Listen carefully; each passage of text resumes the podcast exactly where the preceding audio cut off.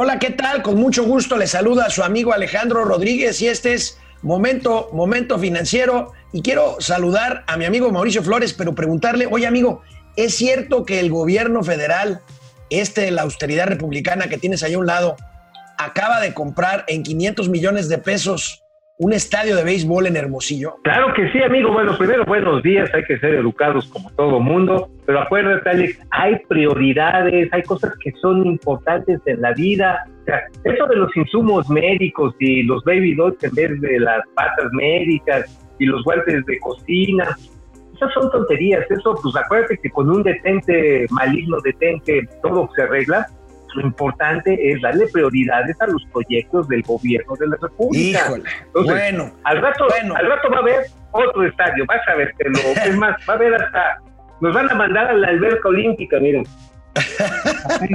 bueno, amigos, amigos y amigas, aunque hoy parezca el día que ustedes quieran de la semana, es viernes y los mercados lo saben. Esto es Momento Financiero. El espacio en el que todos podemos hablar. Balanza comercial. Inflación. Evaluación. Tasas de interés. Momento Financiero. El análisis económico más claro. Objetivo y divertido de Internet. Sin tanto choro. Sí. Y como les gusta. Peladito y a la boca. Órale. Vamos, réjete bien. Momento Financiero.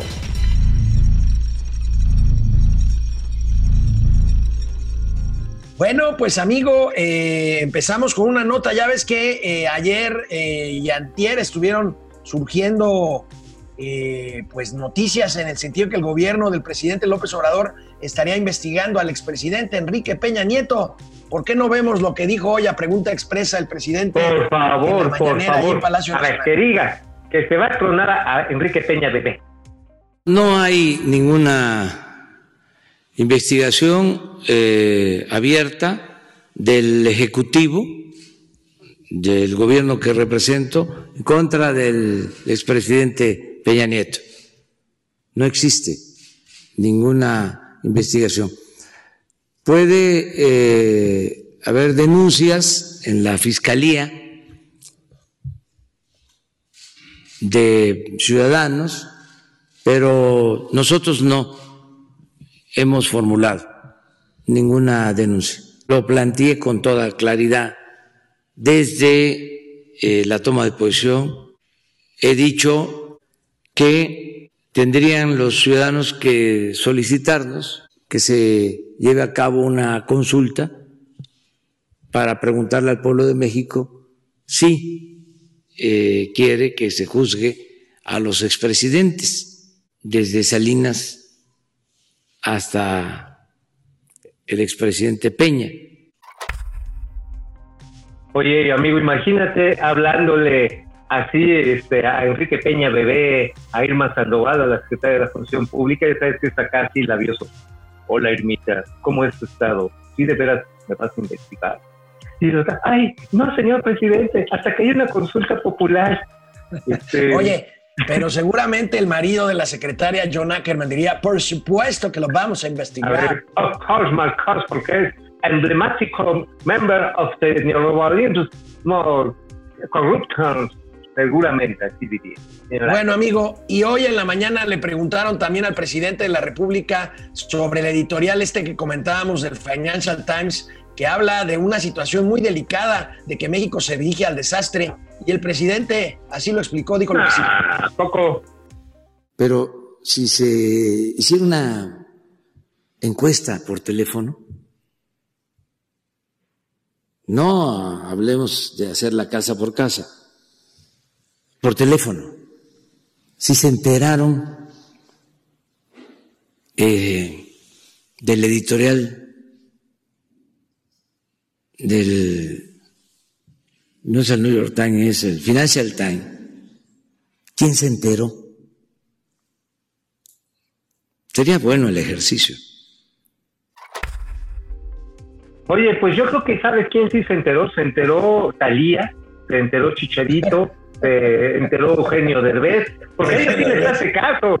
Sí, sí les hace caso y tanto que se enoja y mandan a las tropas de las granjas de Chuy ahí a los bots a este, atacar a estos, a estos personajes, ¿no? Y bueno, también lo leen ahí casualmente pues, los dueños de los fondos de inversión, los administradores de las casas de bolsa y de los bancos internacionales, este, los que califican las deudas soberanas, ay, cualquier, cualquier baboso se entera, ¿eh? No te Oye, nomás los que deciden a dónde mandar el dinero, si lo mandan a Rusia, a Brasil o a. México, ¿no? Nada más ellos. Así, Nadie así, más. así, así. Ah, pero también te repito otra vez, Talía, Derbez y Chicharito, por supuesto que se enteran, y sí, ellos sí hicieron enojar al señor presidente. Pues sí, a ellos sí les hizo no. caso. ¿Por qué? Porque pues tienen millones de seguidores que son justamente del mismo objetivo electoral que tiene el presidente, como dicen los publicistas, el mismo, el mismo target. ¿Te parece? Tenemos muchos conectados. Pasamos A ver, rápido saludos, saludos. la primera lista. Viene, viene. Eh, saludos, eh, Jorge Rosas. ¿Cómo le fue a Lopitos en el Banco de México? Ahorita lo vamos a platicar, ahorita te lo comentamos, Jorge. Garcón, buen día. Si es viernes, ¿cómo quedó el dólar hasta el momento? Está presionado el dólar, ¿no, amigo? Y el petróleo también. Sí, así es. Sigue, sigue. Digo, después de los aplausos que le dieron a la señora Rocío Nale, bueno, según la versión de la 4T, pues el petróleo no ha sacado la cabeza, ¿eh? La verdad han dado cabizbajo por debajo de los 15 dólares y eso junto con la presión de una recesión inminente a nivel global y en México ya declarada, pues definitivamente eh, los pronósticos de capacidad de pago de nuestro país van para abajo y eso está derivando en un encarecimiento como nunca.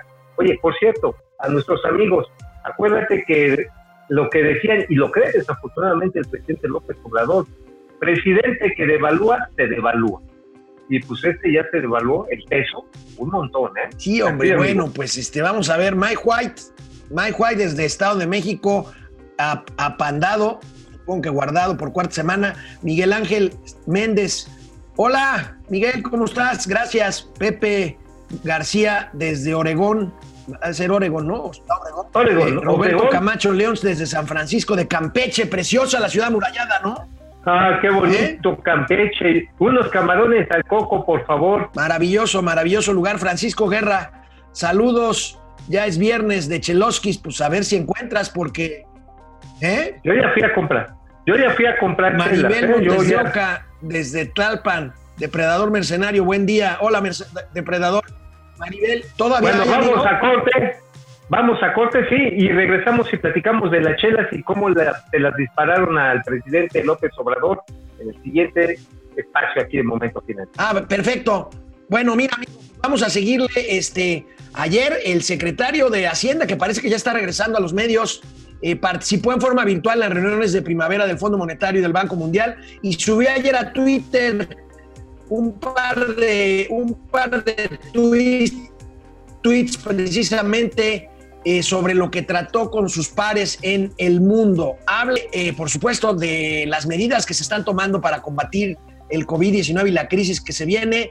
Refrenda lo que ya habíamos adelantado aquí, que hay salidas de capital de los países emergentes, 7 mil millones de dólares solo en México, como lo dijimos, por lo que hay una gran necesidad de liquidez para, para estabilizar economías y mercados. Habló de que México seguramente usará el- el- la línea de crédito flexible del Fondo Monetario Internacional que tenemos firmada con el fondo, mi querido amigo. Pues sí, la seguridad es que se va a tener que echar mano de instrumentos extraordinarios. Sin embargo, ante la resistencia del presidente López Obrador, y quién sabe si se pueda realizar, se me hace que le van a volver a jalar las orejas a don Arturo Herrera, porque ya ves que parte de las obsesiones económicas del presidente es que no quiere tomar más deudas, según él, porque se la roban. Y es que se la robaban antes, bueno, se la robaban antes, que ahorita se la roban, pues va a ser gente de su gobierno, pues digo, vamos a hablar en plata. Entonces, por lo tanto, si el presidente no consiente en dar estos pasos, en estos pasos, de tomar medidas, bueno, hasta Gerardo Esquivel, el subgobernador de Banco de México, sacó ayer un texto en redes pues, recomendando recurrir ya a las medidas keynesianas clásicas ante una situación que es este, pues, muy similar a la que dejó la Segunda Guerra Mundial, que sería muy, muy Pues sí, recomendable que le precisamente. a su propia gente. Pues sí, eh, precisamente, precisamente el día de ayer, el día de ayer, amigo, este, en la noche, nuestros amigos de Fórmula Financiera, Mari Carmen Cortés, Marco y Pepe, Marco Maris y Pepe Yuste, colegas, eh, hablaron con Arturo Herrera, quien habló del impacto de la economía en función de la duración de la pandemia. A ver, veamos, veamos unos extractos, vamos a ver unos extractos de esta entrevista. A ver, primer, primer extracto. Viene. ¿Qué es lo que nosotros estamos viendo? Eh, nosotros teníamos que haber empezado a cerrar la economía más o menos al entrar en la fase 2 y ya de cara hacia la fase 3. La Secretaría de Salud decidió anunciar alrededor del 15, el 16 de marzo, que se iban a cerrar las escuelas el 23 de, de marzo. Eso hizo que un cierre que tendría que haber caído más o menos como el 7 o el 8 de abril se adelantara y ellos lo han sido muy abiertos diciendo que había un criterio de oportunidad y que hubiera sido malo que el cierre de carácter técnico diera justo en Semana Santa, porque si no, la gente hubiera estado de vacaciones contagiándose cuando el cierre se hubiera tenido que haber hecho. Ahora, esto ha tenido un impacto muy importante en que la curva de contagio ha sido mucho más lenta que en otros países. Y lo que se ha traducido ya es un pronóstico muy específico de cómo esperamos que esto se dé. Eh, entiendo que fue hoy en la mañana cuando el presidente anunció que se espera que sea a finales de mayo cuando se abra para la zona metropolitana de la Ciudad de México y tal vez a mediados de mayo para los estados que han sido menos afectados. ¿Sabes qué me preocupa, amigo? Realmente, digo, qué bueno que ya apareció el secretario Herrera, porque andábamos preocupaditos, no la alerta Amber, este, queríamos ver dónde había, se le había ubicado por última vez, porque también anda desaparecido Poncho Romo, ojalá que pronto también lo ubiquemos. Pero fíjate que aquí lo que me preocupa es que estas decisiones de reiniciar la actividad económica, la congregación de números altos de personas, se está haciendo en función de una medición que desde el principio ha sido inexacta, una medición que está resultando, eh, pues ahora sí que hasta fake, yo diría, porque los números que tiene el subsecretario Hugo López Miau, pues finalmente son mediciones que se han hecho sin las suficientes pruebas y que el mismo modelo Centinela que ellos están aplicando ya lo están elevando a una tasa de X9, es decir, que se multiplica por nueve veces e incluso hay algunas simulaciones, realmente es eso, que pueden ser 35, 35 veces. Entonces, tomar decisiones de política económica en función de decisión de información errónea en materia de salud puede ocasionarnos un problema mucho más serio del que están ellos planteando. Pues sí, y este el secretario también habló del tema de la deuda. Ya ves que está la discusión de si aumentar la deuda o no. A ver, veamos, veamos también qué dijo el secretario de Hacienda. Ahora, en cuanto a, la degradación de las calificaciones, obviamente estamos preocupados, muy preocupados. Eh, este es un tema principal de lo que eh, Hacienda tiene que atender, pero es más o menos entendible en el contexto. El Reino Unido, lo cual es algo inusitado, eh, sufrió una caída en su, en, su rating y, y, hay un sinnúmero de empresas, tanto del sector público como el sector privado que son calificadas, que está pasando. Algunas son muy obvias. Las empresas, eh, las aerolíneas a nivel mundial sufrieron una degradación en sus calificaciones, eh, las empresas que están asociadas al sector turismo, etcétera, ¿no? Entonces, pero, eh, pero lo que vamos a tener que esperar es a, que se asiente el polvo. Una vez que esto pase en un par de meses y que, y que se vea la viabilidad de esas empresas y que la posición del gobierno es muchísimo más, más sólida, es cuando vamos a tener que hacer una evaluación eh, mucho más precisísima, precisa de estas características. Hoy esto se está dando en medio de esta vorágine y es entendible que las calificadoras estén preocupadas, lo están haciendo con una infinidad de países y de empresas.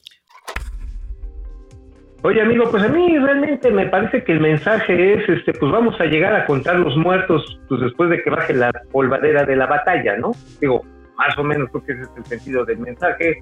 De ahorita vamos a estarnos quietecitos, veremos si tomamos medidas.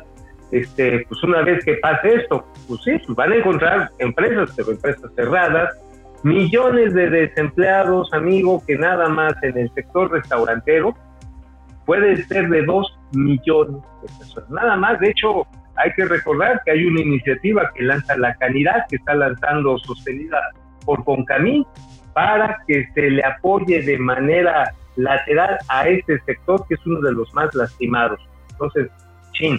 Bueno, pues sí, definitivamente lo que tenemos es una circunstancia que puede ser eh, bastante, bastante grave en materia económica en el corto plazo. Ojalá que a ellos sabemos que no les gusta tener, tener este, deuda, pero un hecho. Hoy esta circunstancia puede ser mucho más grave de lo que hoy parece. Así que, amigo, ¿qué les parece si vamos a un, a un corte y regresamos? ¿Están de acuerdo? Vamos. Oye, amigos, sobre el tema de aplicar estímulos fiscales, también le preguntaron al secretario de Herrera y, y- y esto dijo muy, muy interesante. A ver, A ver, viene. Las economías avanzadas están haciendo impulsos fiscales a las sus economías, a veces del 10, el 20, el 30, hasta el 40% del PIB. Ahora, si uno piensa en un país como Francia o como Alemania o como Japón, que tienen, donde el gobierno tiene tasa de interés de 0%, eso quiere decir que se endeudan y no tienen que pagar nada. Si uno piensa en un país como Japón, donde la tasa es negativa, se pueden endeudar con un monto así y, y al contrario le van a pagar. Si nosotros pensáramos que tuviéramos un impulso fiscal como alguno de los países europeos de 20% del PIB, íbamos a tener que estar pagando alrededor de 375 mil millones de pesos adicionales en intereses cada año. Entonces, esa es una, es una de las razones por las que tenemos que ser cautos en cómo vamos administrando la crisis. El tercer conjunto de los países, a los países que son en niveles de pobreza muy elevadas, y en América Latina, para que se den una idea, nada más hay uno, es Haití. La mayor parte de estos países están en el África subsahariana y en el sudoeste asiático. Para ellos va a haber una moratoria en materia de deuda, de pagos de capital y de pagos de intereses. De tal forma que por default parece ser que nosotros, los países de, de- de la- las economías emergentes de ingresos medio a altos, lo que tenemos que hacer es agenciarnos de la mejor manera que podemos. Y eso, y eso tiene que ver incluso en cómo vamos a ir administrando estas posibles disminuciones de la calificación crediticia. Tenemos que dar un impulso a la economía, pero al mismo tiempo manteniendo eh, la- en la medida de lo posible la disciplina fiscal. Bueno, pues al final de cuentas, amigo, me queda claro que dicen pues rásquense con sus uñas, ahí nada más van los créditos de 25 mil varos, obviamente pues tienes que ser parte del padrón que levantaron los, los servidores de la nación, es decir, si no eres de las clientelas electorales del actual gobierno no te va a tocar, bueno, sí te va a tocar, pero te va a tocar uno de estos, o un ganchito, no te va a tocar más, y eso evidentemente pues va a limitar cualquier acción de recuperación de largo plazo. Supongo yo que el secretario Herrera está pensando en números muy gruesos, así en números muy grandes, y no está viendo que la parte medular de la actividad económica en este país está colapsando. O sí lo sabe, pero no se lo quiere decir a su jefe para que no se enoje. Es lo que a mí me pues no. Y, bueno, un último tema, porque hemos estado nosotros viéndolo aquí en Momento Financiero, el déficit, aumentar el déficit fiscal para financiar estos programas de apoyo. Veamos qué dijo el secretario Arturo Herrera Gutiérrez. No todo, no todo el impulso va a venir necesariamente de un déficit si llegamos a esa situación, sino a partir de la utilización de todos los recursos disponibles que se encuentran en, las distintas, pu- en los distintos portafolios que tiene el gobierno, el gobierno federal. Bueno, pues están pensando, esa es la lo que está diciendo el secretario, los fideicomisos. ¿Te acuerdas que hace una semana exactamente sale un decreto con la cual finalmente los fideicomisos les recogían toda la lana, pero junto con los activos jalan los pasivos, ¿eh? Aguas. Hay nada más con los pasivos de que tiene el fideicomiso del grupo aeroportuario Sí, de la. Ciudad de México, son 105 mil millones de pesos en pasivos. Entonces yo sería cauto en ese en esa rascada de cazuela en la que parece estar confiando parte de la suerte económica de este país el secretario Herrera. ¿eh? Estoy de acuerdo contigo, amigo, y platícame qué opinas del encuentro que tuvo ayer finalmente el presidente de la República con el gobernador del Banco de México.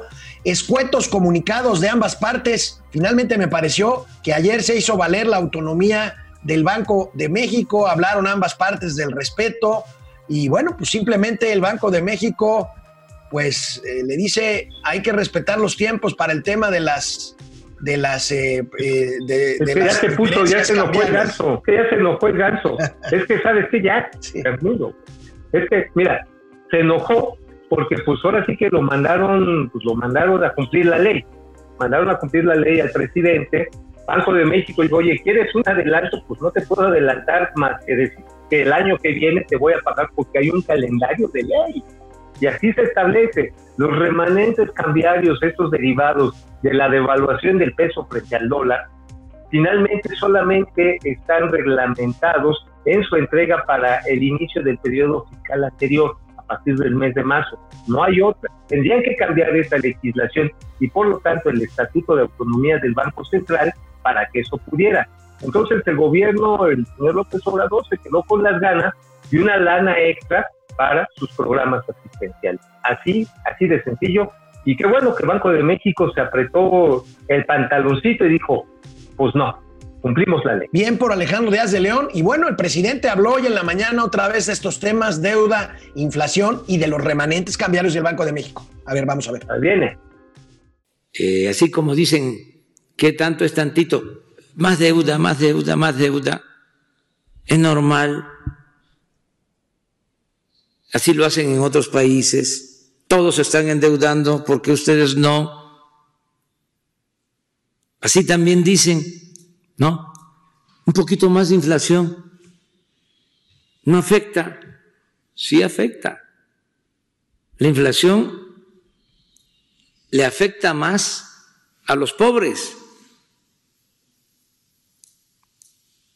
Por eso se tiene que tener cuidado. Eso está demostrado, que si hay inflación le pega más a los pobres. Y ayer hubo la petición entonces de que se adelantaran los remanentes. ¿Se exploró al menos esa posibilidad? Sí, pero no hay, No hay este, ninguna posibilidad porque no lo permite la norma. Bueno, pues sí, los remanentes era una cantidad de dinero que esperaba el gobierno tener para pues, su gasto. Ahora hasta para comprarse otro estadio de béisbol, ¿no? si ya estamos en eso, chingue su madre, que nos echen 10 de una vez. Aquí desafortunadamente es que pues eh, el señor López Obrador, el presidente, pues sigue insistiendo en mantener una receta ultra neoliberal en un momento en que el mundo está volteando hacia soluciones keynesianas y sí le va a pegar al tipo de cambio desafortunadamente. Nada más les digo ahorita en qué nivel está interbancario. Está a prácticamente 24 pesos por dólar en este momento. Sí, lo, lo preguntaban varios amigos que están conectados. Y bueno, pues nada más finalmente para irnos, el PIB de China se cae 6.8% en el primer trimestre del año. Es una barbaridad, amigo. Creo que esto no pasaba desde hace muchísimo. Desde hace 32 años, cuando empezaron las mediciones de la economía china, no habíamos visto tal ramalazo. Así que si los chinos tuvieron problemas, imagínate cómo la vamos a tener los mexicanitos. Bueno, pues terminamos esta semana. Tengan un buen fin de semana en estos días que todos son iguales, pero cuídense, quédense en casa, sean felices, amigos. Nos vemos el lunes. Nos vemos el lunes. Vamos, réjete bien. Momento financiero.